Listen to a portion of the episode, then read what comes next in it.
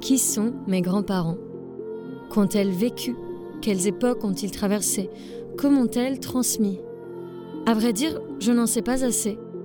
Alors, je retourne la question, et dans chaque épisode, une ou un invité viendra au micro raconter l'histoire de ses grands-parents. D'où ils viennent, ce qu'elles ont accompli, comment ils ont vécu? Et dans la multiplicité de ces histoires, j'espère retrouver des traces de mes propres grands-parents. Dans le dernier épisode, je vous ai dit que j'étais issue d'une famille libanaise modeste, loin de la diaspora libanaise qu'on a l'habitude de mettre en avant. Et d'ailleurs, il y a une autre diaspora à laquelle on me renvoie souvent lorsqu'on entend ou voit mon nom de famille. Car j'ai un nom de famille qui sonne très arabe, et en France, on associe les noms arabes avec le Maghreb. D'ailleurs, même quand je suis allée au Maroc, le douanier marocain m'a demandé si mon père était marocain. Alors, j'ai voulu explorer la trajectoire d'un alter ego maghrébin de mon grand-père. Et dans cet épisode, c'est Nadia qui va nous parler de ses grands-parents. Donc aujourd'hui, je vais vous parler de l'histoire de mon grand-père euh, maternel. Je vais essayer aussi de parler aussi de ma grand-mère. Donc mon grand-père maternel, euh, du coup, il s'appelle Mansour. Il est né en 1937 dans un petit village, dans un tout petit village en fait, euh, qui est situé en Petite Kabylie, actuellement dans la wilaya de bosch donc c'est la Kabylie des Bibans. C'est une région très montagneuse. Du coup, il était dans un petit village très haut perché, très isolé, et comme tout le reste de, de la Kabylie, c'était un village qui était pendant la période coloniale euh, rongé par la misère, la faim. Comme c'était très haut perché, euh, les hivers étaient très rudes. Je sais qu'il vivait dans la misère, mais il ne racontait pas forcément euh, les détails. Il aimait pas trop s'épancher là-dessus. Pour avoir quelques idées un peu de la misère qui régnait en Kabylie, je me suis penchée sur, un, sur une série d'articles qui ont été écrits par Albert Camus en 1939 dans le journal Alger républicain. Cet ouvrage, c'est un précieux témoignage de la période coloniale et euh, je trouvais intéressant de, lire un petit passage, en fait, l'introduction. Quand on aborde les premières pentes de la Kabylie, à voir ces petits villages groupés autour de points naturels, ces hommes drapés de laine blanche, ces chemins bordés d'oliviers, de figuiers et de cactus, cette simplicité enfin de la vie et du paysage, comme cet accord entre l'homme et sa terre, on ne peut s'empêcher de penser à la Grèce. Et si l'on songe à ce que l'on sait du peuple kabyle, sa fierté, la vie de ces villages farouchement indépendants, la constitution qu'ils se sont donnée, une des plus démocratiques qui soit, leur juridiction, enfin, qui n'a jamais prévu de peine de prison, tant l'amour de ce peuple pour la liberté est grand, alors la ressemblance se fait plus forte et l'on comprend la sympathie instinctive qu'on peut vouer à ces hommes. Mais je dois dire tout de suite que l'analogie s'arrête là. Car la Grèce évoque irrésistiblement une certaine gloire du corps et de ses prestiges. Et dans aucun pays que je connais, le corps ne m'a paru plus humilié que dans la Kabylie. Il faut l'écrire sans tarder, la misère de ce pays est effroyable. Dans une des régions les plus attirantes du monde, un peuple entier souffre de faim et les trois quarts de ces hommes vivent des charités administratives. Ces hommes, qui ont vécu dans les lois d'une démocratie plus totale que la nôtre, se survivent dans un dénuement matériel que les esclaves ne connaissent pas. Et comment l'oublierais-je, puisque je me sentais une mauvaise conscience que je n'aurais pas dû être le seul à avoir? Mais il fallait pour cela avoir vu dans les villages les plus reculés de la montagne ces nuées d'enfants pataugeant dans la boue des égouts, ces écoliers dont les instituteurs me disaient qu'ils s'évanouissaient de faim pendant les classes, ces vieilles femmes exténuées faisant des kilomètres pour aller chercher quelques litres de blé donnés par charité dans des centres éloignés, et ces mendiants enfin montrant leurs côtes défoncées à travers les trous de leurs vêtements. Ces spectacles ne s'oublient que lorsque l'on veut les oublier. Ce livre, pour moi, il est assez précieux parce que c'est vraiment très complet. Ça décrit euh, la vie dans de nombreux villages euh, de Kabylie et du coup, ça me permet un peu de mieux comprendre comment ont vécu finalement mes ancêtres. Donc, il vit avec euh, ses parents, ses frères et sœurs. Alors, il a une enfance assez particulière, donc il va pas à l'école parce qu'il n'y a pas d'école en fait française dans son village. Par contre, il va, dans sa toute petite enfance, je crois qu'il allait euh, juste à l'école coranique, en fait. Donc, il avait commencé, je pense, à apprendre un tout petit peu l'arabe. Mais en fait, à l'âge de ses 7 ans, il a perdu son papa, qui est mort d'une, maladie. Je crois qu'il y avait une épidémie de typhus, je pense, donc euh, il est peut-être mort de ça. Et du coup, il s'est retrouvé euh, l'aîné de sa famille à l'âge de 7 ans, et il a dû arrêter justement bah, d'aller à l'école coranique pour pouvoir travailler et essayer d'avoir un peu euh, de gagner quelques sous en fait euh, pour pouvoir bah, se nourrir. Donc à l'âge de 7 ans, il se met à travailler dans, dans les champs pour des salaires vraiment très très bas. C'est vrai qu'il nous parlait pas trop de cette enfance. C'était un sujet douloureux pour lui, donc il l'évoquait pas trop. Enfin, il m'avait dit qu'il avait vécu une misère vraiment noire entre bah, l'année où est mort son père et bah, les, dix années qui ont suivi, quoi. C'était assez difficile. Euh, à cette époque-là, ils n'avaient pas de chaussures. Euh, il avait, je pense, qu'une seule tenue. Euh. Vraiment, c'était la misère. Il mangeait pas du tout à sa faim. Il souffrait beaucoup du froid l'hiver. Enfin, c'était assez compliqué. À l'âge de 17-18 ans, donc en 1955, il décide de venir en France pour pouvoir travailler et subvenir aux besoins de sa famille, qui est donc restée en Kabylie. Donc, faut savoir qu'à cette époque, la main-d'œuvre algérienne, elle était réquisitionnée en métropole pour les travaux qui était euh, difficile physiquement et peu valorisant socialement. Donc il faut savoir qu'en 1954, d'après mes recherches, euh, il y avait entre 230 000 et 270 000 travailleurs algériens en France. Donc ça correspond à un Algérien sur sept qui immigrait en France. Et en Kabylie, ça pouvait aller entre, en, fonction des villages jusqu'à 5 Kabyles sur 10. Donc tous ces Algériens euh, se retrouvaient à aller travailler en France hexagonale pour pouvoir subvenir aux besoins de leur famille, de leur village. Donc lui, il part euh, donc de son petit village déjà. C'est pas un village en bord de mer, donc il doit d'abord se rendre à Alger pour pouvoir prendre le bateau. Donc c'est déjà un premier euh, voyage parce que il avait pas, il y avait pas de moyens de transport, etc. Donc euh, si, je crois qu'il a pris un bus dans la dans la ville la plus proche de chez lui, mais c'était quand même assez loin puisque c'est un village très isolé. Quand il arrive à Alger, c'est assez compliqué pour lui parce que il arrive dans une grande ville dont il parle pas la langue, il parle ni français ni l'arabe. Et il a réussi à monter dans un bateau, donc ils étaient entassés dans la cale avec les autres travailleurs. Et euh, il m'avait raconté que le voyage avait été très très difficile.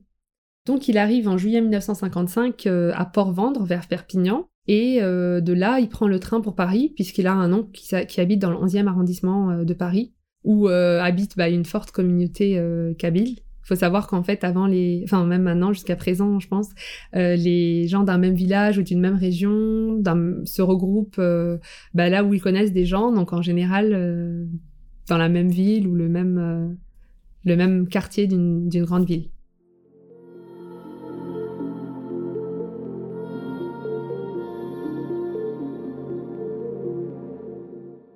Il arrive devant chez son oncle euh, et euh, bah, son oncle au début ne le reconnaît pas puisqu'il l'avait euh, il l'avait laissé tout petit, je pense. Hein. Donc là, c'est un jeune homme, on peut dire, à 18 ans. Donc au départ, il le reconnaît pas.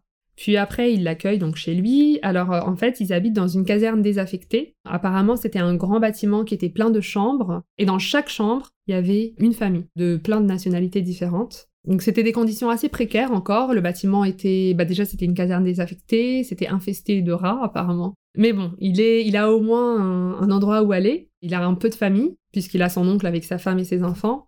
Quand d'autres allaient dans des foyers, euh, etc. Donc maintenant, une fois arrivé chez son oncle, une fois installé, bah, il se met à chercher du travail, puisque bah, c'est le but euh, de sa venue en France, c'était d'avoir un peu d'argent pour pouvoir l'envoyer à sa famille. Par chance, c'était une période de plein emploi. Hein. Il me disait que donc c'était assez facile de trouver euh, du travail et donc il a fait plein de petits boulots. Il travaillait sur les chantiers. Euh, il a travaillé, je crois, dans une société de nettoyage. Il a fait vraiment beaucoup de choses. Au départ, il parlait pas français, du coup, il était analphabète en plus. Et sur le chantier, euh, pour compliquer encore la chose, bah, il y avait plein d'ouvriers de plein d'origines différentes. Il y avait des Italiens, des Polonais, etc. Je pense pas que c'est à ce moment-là qu'il a appris le français. Peut-être un peu, parce qu'il y avait sûrement quand même quelques Français. Mais euh, c'était vraiment un environnement euh, multiculturel, quoi. Donc quand il arrive, je pense qu'il y a eu peut-être un choc culturel. Il me l'a pas dit comme ça, mais enfin, il avait déjà été étonné par Alger parce que c'est déjà une très grande ville, etc. Donc pour lui, Paris euh, ne l'avait pas, ne l'avait pas étonné plus entre guillemets, parce que c'était à peu près, euh, voilà, c'était aussi une grande ville.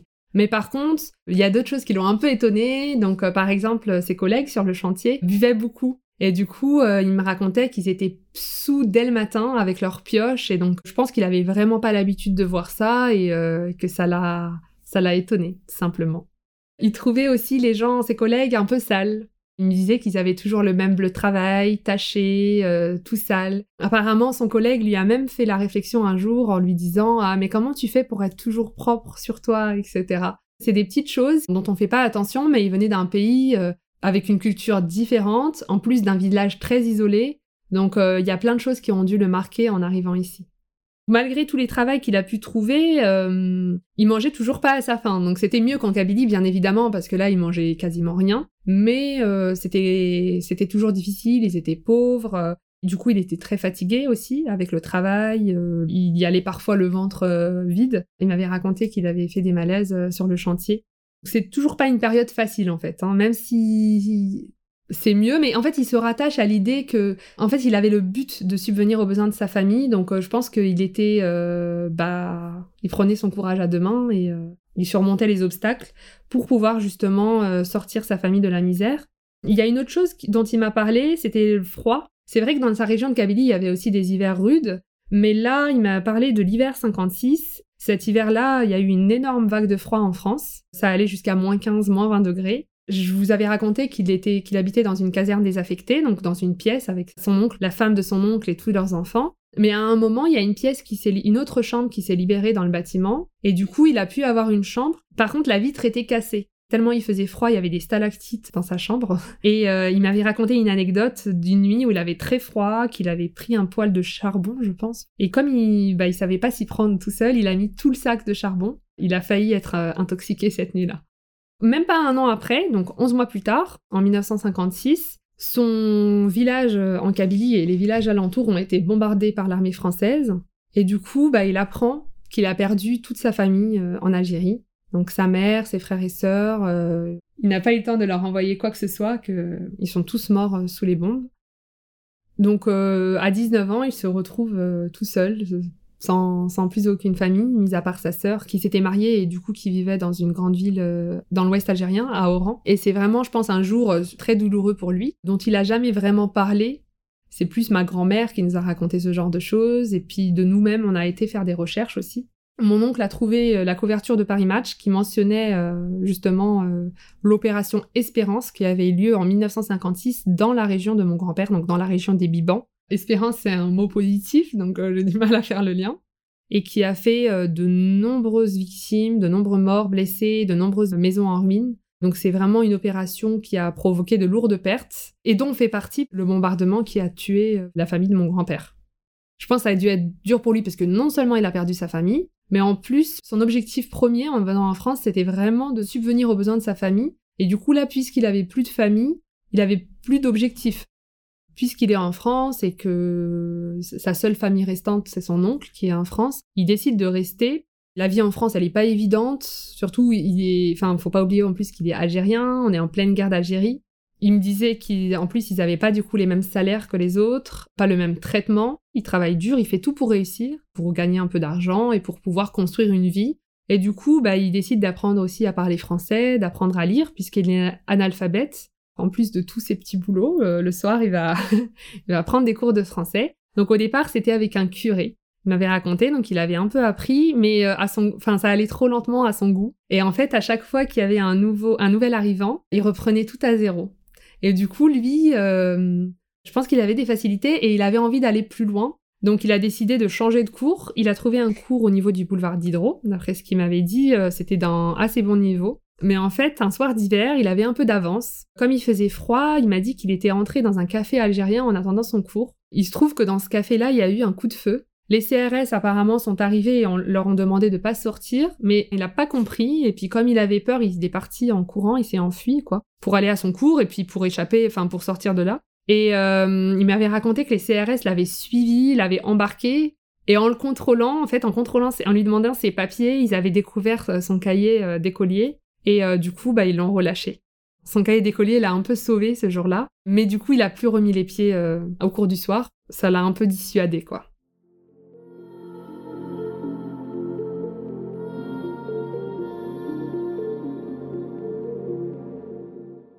Donc en parallèle de tout ça, je ne sais pas exactement en, quelle année, mais en fait, il, s'engage dans le mouvement de résistance euh, algérienne à Paris. Les gros responsables du FLN étaient, étaient en France, c'était un peu les têtes pensantes, etc. Mon grand-père, lui, faisait beaucoup de transport de documents pour le FLN, donc on lui donnait un point de rendez-vous et un point de, un lieu de, où remettre le document. Je crois qu'il a aussi participé à des réunions qui avaient eu lieu avec le FLN en France. Des deux côtés, et même du côté algérien, parfois, les gens ne savent pas forcément que les Algériens de France ont contribué à la résistance et se sont battus pour l'Algérie. Et en fait, c'est le cas. À cette époque-là, il est également appelé pour faire le service militaire dans l'armée française. Il faut savoir que les Algériens étaient appelés puisqu'ils étaient français. Et ça, ils étaient appelés bah, dès euh, très tôt, dès le début du XXe siècle. Donc, euh, bah, de nombreux Algériens et même plus largement de nombreux Africains ont fait, notamment par exemple la Première Guerre mondiale, la Seconde Guerre mondiale aussi. Moi, j'ai euh, mes arrière-grands-pères du côté paternel qui ont fait cette guerre. Dès la, Première, la Seconde Guerre mondiale, ils étaient un peu réticents parce qu'ils se battaient pour un pays, pour des droits que eux-mêmes ils n'avaient pas en fait. Puis en plus, ils n'avaient aucune contrepartie derrière en fait, on leur avait fait miroiter, je sais pas exactement si c'est l'indépendance, mais plus de droits, etc. Et donc le 8 mai 45 en Algérie, c'est un jour un peu négatif puisqu'il y a plein de gens qui sont sortis en fait dans les rues, notamment euh, dans l'est de la Kabylie, euh, à Sétif, Guelma et Kharata. Ils sont sortis avec des drapeaux algériens pour manifester leur joie et ces manifestations ont été réprimées euh, dans le sang. Donc la relation avec l'armée française est très compliquée. Et la Seconde Guerre mondiale, ça a fait vraiment germer, je pense, dans la tête de beaucoup d'Algériens, des idées un peu révolutionnaires, puisqu'ils avaient été se battre pour les droits de l'homme, pour la dignité humaine, euh, pour une cause qui était juste, mais c'était un peu incohérent de se battre pour des choses dont eux-mêmes n'avaient pas droit. Moi, mon grand-père, quand il est appelé, on est en pleine guerre d'Algérie. Donc, bien sûr, les Algériens, enfin, la plupart des Algériens ne veulent pas s'engager dans l'armée française. Donc la règle, enfin le, FLN préconisait de ne pas répondre aux appels euh, de l'armée française et s'ils étaient enrôlés de force, d'essayer de déserter en emportant quelques armes ou d'essayer de faire euh, de la propagande auprès des frères algériens dans l'armée. Donc mon grand-père, lui, c'est ce qu'il a fait, il n'a pas répondu à l'appel, mais il a fini par être retrouvé, comme il travaillait en France, il avait son adresse, etc. Et euh, on est venu le chercher pendant le repas, je crois, du midi chez son oncle et on l'a embarqué de force euh, d'abord à Bordeaux pour quelques mois de formation, puis dans l'ouest algérien. Je me suis demandé pourquoi euh, l'armée française euh, finalement appelait des Algériens, surtout pendant la guerre d'Algérie, sachant que bah, la majorité des Algériens ne voulaient pas collaborer avec, avec la France. Du coup, j'ai fait des recherches et je suis tombée sur une revue d'histoire qui s'appelle 20e siècle. C'est un article qui a été écrit par euh, Stéphanie Chauvin sur les conscrits français de souche nord-africaine. Et en fait, elle explique que, le but de, la France, c'était un peu de former les Algériens en militants de la cause française, de leur démontrer que, je cite, seule la France est capable d'apporter à l'Algérie l'évolution humaine, sociale et économique indispensable. En fait, ils prenaient des Algériens qui, pour la plupart, étaient illettrés euh, pendant la période de l'Algérie française, et on essayait de les faire changer de camp euh, en leur lavant un peu le cerveau, finalement. Il y avait des, je crois, des cours de français, pour certains, pas tous, hein, mais j'ai lu qu'il y avait ça, et qu'on leur faisait vraiment de la propagande sur la France. Bien évidemment, ce travail a été contré par celui du FLN, puisque comme disait Gisèle Halimi, qui est morte récemment, un peuple humilié est un peuple qui se battra jusqu'au bout pour retrouver sa dignité. Donc peu importe finalement qu'ils étaient illettrés ou quoi que ce soit, finalement ce travail n'a pas vraiment marché. Donc mon grand-père, il fait son service militaire puisqu'il y est contraint pendant 24 mois, donc c'est quand même euh, assez long. Il me racontait que les Algériens étaient à l'écart des autres. Ils étaient dans le même euh, dans le même lieu, mais je crois qu'il y avait un peu d'une séparation. Enfin, ils, étaient regroupés entre Algériens et les Européens étaient un peu regroupés entre eux. Et pendant ce temps-là, puisqu'ils combattaient pas, bah, en fait, ils faisaient plutôt des travaux ou ce genre de choses. Et lui, en fait, il a, il a eu l'idée, et la très bonne idée, de passer son permis poids lourd. Donc, euh, il était dans le transport. Après son service militaire, donc il revient en France, chez son oncle, qui n'est plus à Paris maintenant, mais qui a été relogé à Orly. La caserne euh, où ils habitaient à Paris a été, je crois, rasée. Je pense qu'elle devait être trop, euh, insalubre. Une partie des habitants de, l'immeuble ont été relogés dans le 93 et l'autre partie dans le 94, ce qui est le cas du coup de mon grand-père et de, de son oncle. Et en 1961, il retourne en Algérie pour se marier. Donc il se marie avec ma grand-mère, qui est originaire de la même région que lui donc en petite Kabylie, euh, dans un petit village juste à côté de chez lui, etc. Mais qui, elle, euh, a, est née dans une grande ville, donc dans l'ouest algérien, à Oran. Quand elle se marie avec mon grand-père, euh, bah, elle le suit en France, quelques mois après. Ce qui était rare hein, à cette époque, parce que la plupart des immigrés algériens partaient seuls, ils pouvaient pas forcément emmener leurs femmes et leurs enfants, ils étaient dans des foyers en France. Et bah, de temps en temps, quand ils pouvaient, ils retournaient voir leur famille juste pour les vacances. Donc ma grand-mère, elle arrive en France. C'est aussi dur pour elle, bien sûr, parce qu'elle n'a pas de famille, c'est un nouveau pays, une nouvelle culture. C'est différent. En Algérie, il y a beaucoup de, des fortes interactions sociales entre les gens, etc. Enfin, entre les femmes, en tout cas, entre elles. et puis ils habitaient tous ensemble, avec plein de familles, etc. Ici, elle est plutôt seule. Heureusement que euh, il y a euh, mon, grand-père a son oncle ici et, euh, sa femme est également ici. Donc elle habite chez eux au départ et même quand après ils prennent leur appartement, bah, elle la voit en fait régulièrement. Donc heureusement. Mais c'est vrai que bah c'est pas facile, ça lui plaît pas trop. Elle trouve que le, ciel gris, elle parle pas français. Entre temps, bah, elle perd plusieurs membres de sa famille sans pouvoir les voir, aller les voir. Donc c'est pas évident pour elle non plus. Donc mon grand-père, comme je vous l'avais dit lors de son service militaire, il a eu euh, la bonne idée euh, de passer son permis, euh, son permis poids lourd. Ça lui a permis dans sa vie de, lui ouvrir des portes, puisqu'il a trouvé très rapidement un poste à la mairie d'Orly. Donc il était chauffeur poids lourd pour la ville. Il faut savoir qu'il était très travailleur, c'était quelqu'un de très sérieux et, d'honnête, et il travaillait énormément parce qu'il voulait s'en sortir. Et du coup, euh, il a été très apprécié par le, maire d'Orly euh, de l'époque et le suivant, tous les deux des maires communistes. Du fait qu'il était travailleur, sérieux, etc., ils l'ont un peu pris sous leur aile. Donc très rapidement, il a trouvé un, logement, son propre logement du coup, euh, parce qu'il était toujours chez son oncle, toujours dans la même ville, à Orly, enfin dans un quartier qui s'appelle Square Savorgnan de Brazza. En faisant des petites recherches, j'ai trouvé que c'était un explorateur italien, naturalisé français, et que c'est lui qui a ouvert la voie euh, de la colonisation française en Afrique centrale. Et euh, bah, il se trouve qu'il est allé en Algérie et qu'il a été horrifié par la violence de la répression de la révolte kabyle par les troupes françaises. En voyant ça sur Wikipédia, euh, je me suis dit c'est quand même drôle qu'il ait trouvé son premier logement dans ce quartier-là. Mais ils étaient très contents parce que c'était bah, un bâtiment neuf c'était rare les Algériens qui avaient ça à cette époque. Lui, il a pu échapper au bidonville, il a pu échapper aussi à la... Il y avait euh, juste en face du bâtiment où il était une cité d'urgence à Orly, donc c'était un peu des sortes de bidonvilles aussi. Et euh, eux, non, ils avaient un appartement, euh, leur propre salle de bain, ce qui était un luxe à cette époque, qui lui a permis bah, de construire finalement une nouvelle vie avec sa femme et plus tard avec les enfants qui naîtront.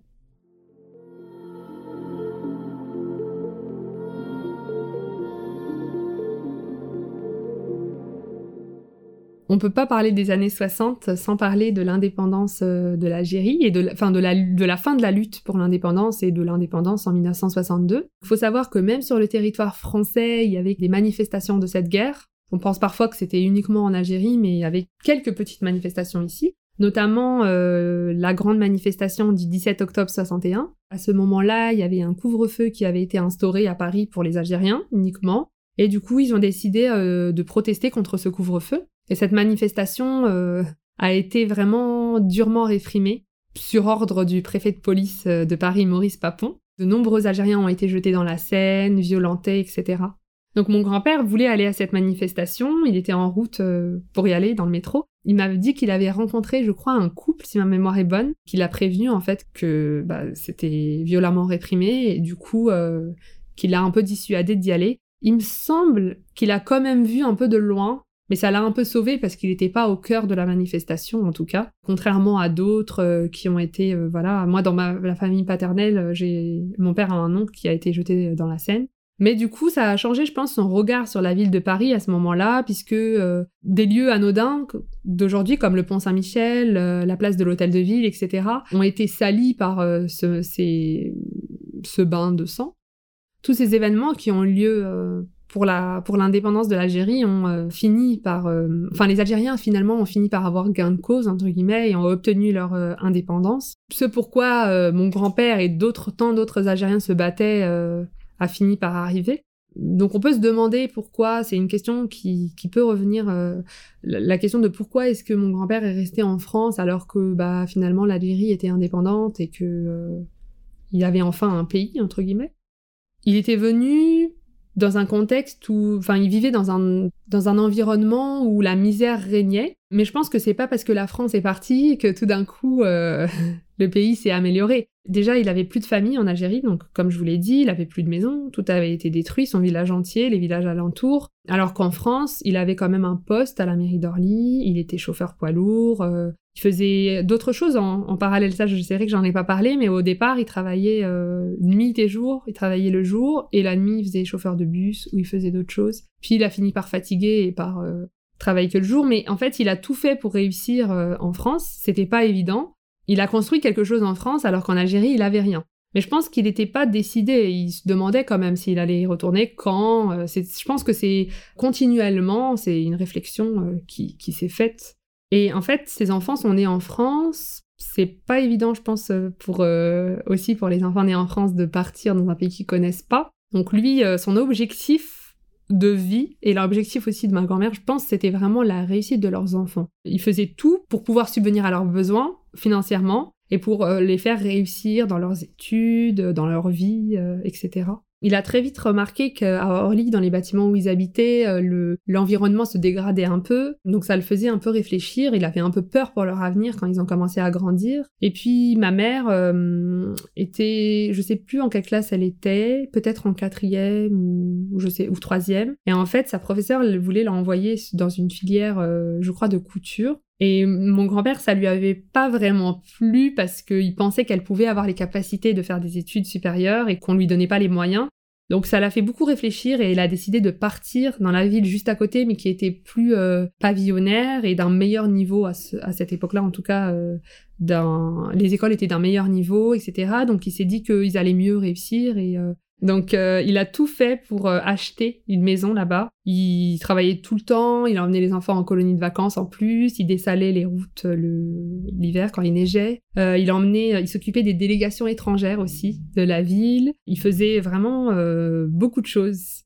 C'est vrai qu'il a, il, a bien réussi, mais c'est aussi grâce à ma grand-mère qu'ils ont été très complémentaires, je pense. Elle travaillait pas, mais elle s'occupait bien des enfants. Pour faire faire des économies, elle, faisait des, elle cousait des robes elle-même à ses filles, elle tricotait. Euh.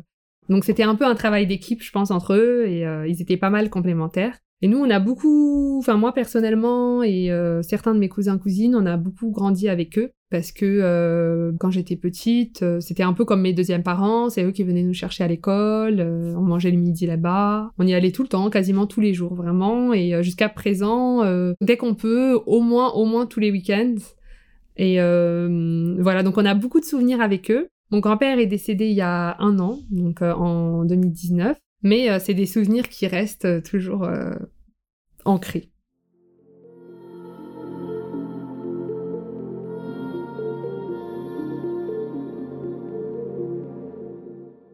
Concernant la transmission qui a été faite donc dans ma famille, de la part de mon grand-père, je pense qu'il y a des choses qui étaient douloureuses pour lui.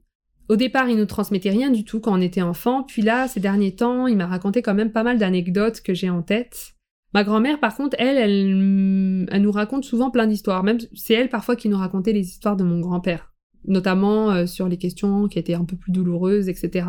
Sinon, mon grand-père, il a eu aussi du mal à transmettre, je trouve, euh, sa culture. Il l'a pas trop trop transmis. Moi, je l'ai plus, plus appris euh, avec ma grand-mère un peu, et surtout aussi avec mon côté paternel. Mais par contre, je trouve qu'il nous a fait euh, une transmission euh, non verbale. C'est à travers son comportement et ses valeurs, il nous les a transmis un peu quelque part. Donc la valeur du travail, de l'honnêteté, euh, du courage, le respect des autres, le sérieux, la dignité, la justice, tout ça. Ma grand-mère aussi beaucoup, hein, l'altruisme, la générosité, partager, aider les autres, tout ça, le don de soi, aussi l'humilité en fait. J'ai réfléchi et j'en ai tiré des leçons de vie par rapport à son expérience. Je pense que c'est des choses qui sont en moi et je pense que si j'avais pas eu cette histoire, je penserais peut-être pas de la même manière. Déjà, la première chose, c'est qu'on peut faire beaucoup de choses avec peu de moyens, parce que c'est vraiment euh, la vie de mon grand-père, c'est ça, il est parti de rien et il a réussi quand même à avoir une vie euh, plus que correcte. Et voilà, donc de persévérer euh, malgré les pensées limitantes, etc., ne pas s'appuyer sur son sort, d'aller de l'avant en fait. Tout ça malgré les efforts, en fait, d'être fort, d'accepter les choses et aussi, ça m'a appris à ne pas juger les gens. euh, les étrangers, à, enfin, ne pas euh, juger les gens qui savent pas lire, euh, de pas juger sur les apparences des gens, sur les origines, sur le prétendu niveau social, intellectuel. Euh. Dans l'exemple de mes grands-parents, ils n'ont pas été à l'école, mais ils sont très intelligents. Mon grand-père, il était très instruit, calé en politique, en géopolitique, vraiment. il parlait très bien français, il m'apprenait plein de mots et d'expressions que je connaissais pas. Il avait sûrement des facilités, mais et une forme d'intelligence, mais bon, après, il était aussi très travailleur et euh, donc vraiment, c'est de pas juger, de pas se sentir supérieur euh, à l'autre, mieux que l'autre, euh, peu importe qui on est, quoi. Même si on est grand chirurgien ou je sais pas quoi, à être humble, en fait. C'est plus ça. Mon grand-père n'a jamais fait de thérapie ou quoi que ce soit pour soigner ses traumatismes passés. Je pense qu'il les a juste un peu enfouis et euh, peut-être il a fait un travail sur lui-même sans le dire, je sais pas.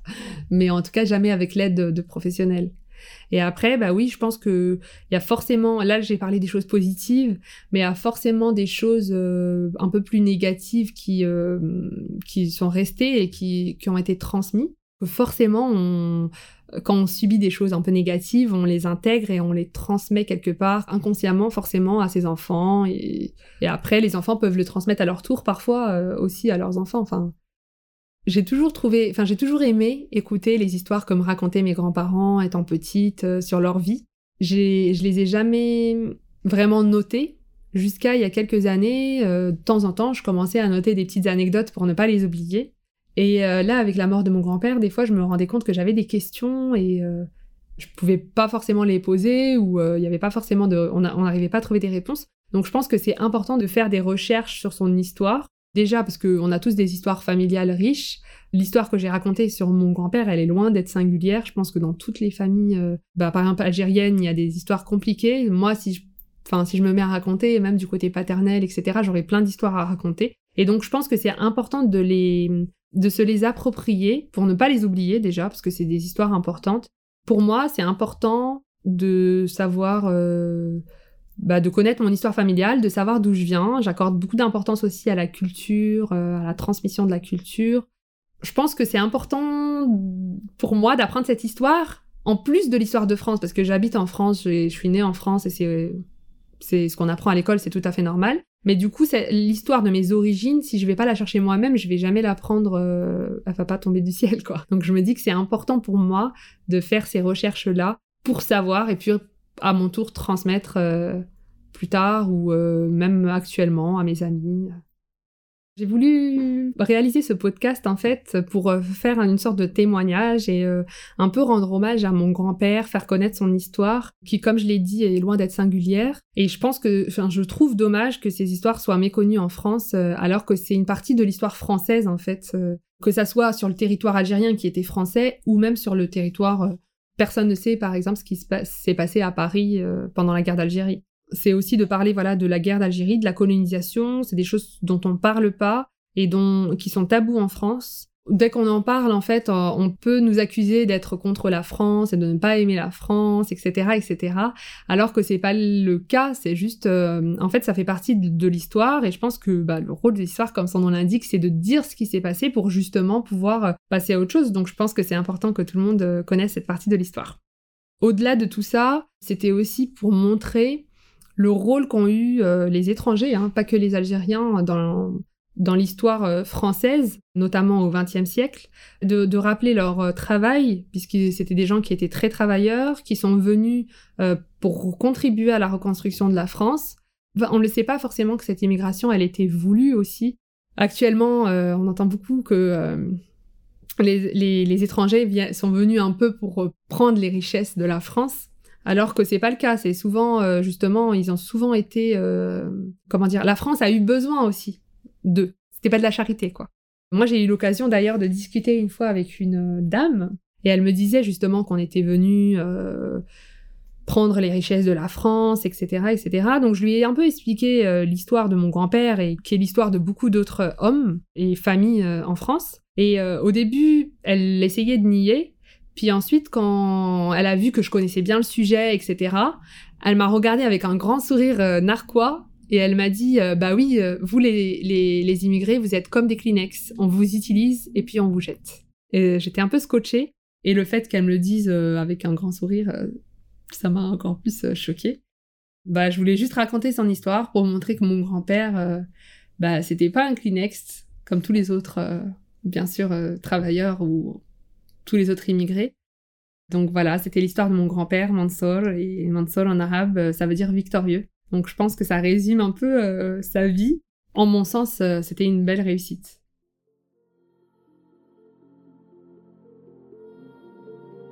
Merci Nadia. Mansour n'est pas mon grand-père. Il lui ressemble parce qu'ils sont tous les deux nés pauvres dans des montagnes où la vie est dure. Ils ont tous les deux travaillé de leurs mains. Ils partagent même la racine de leur nom, la racine du mot victoire en arabe. Une arabité complexe mais marquée dans leur patronyme. Mansour et celles et ceux qui ont reconstruit la France ne sont pas mes grands-parents, mais je leur dois une fière chandelle et quand on croit que je suis leur descendante, j'ai une pensée pour tous ces d'eau et toutes ces têtes qui ont contribué à la France et à l'Europe d'après-guerre. Merci à vous, auditorices, qui sont la raison pour laquelle Passé Recomposé existe. Pour ne rater aucun épisode, abonnez-vous sur votre plateforme d'écoute préférée et pour suivre l'actualité du podcast, suivez-nous sur Instagram, Twitter ou Facebook. Un grand merci à Laura Bois pour le montage. Laura fait le podcast Mom, entre autres. C'est une personne à suivre, elle fait de belles choses.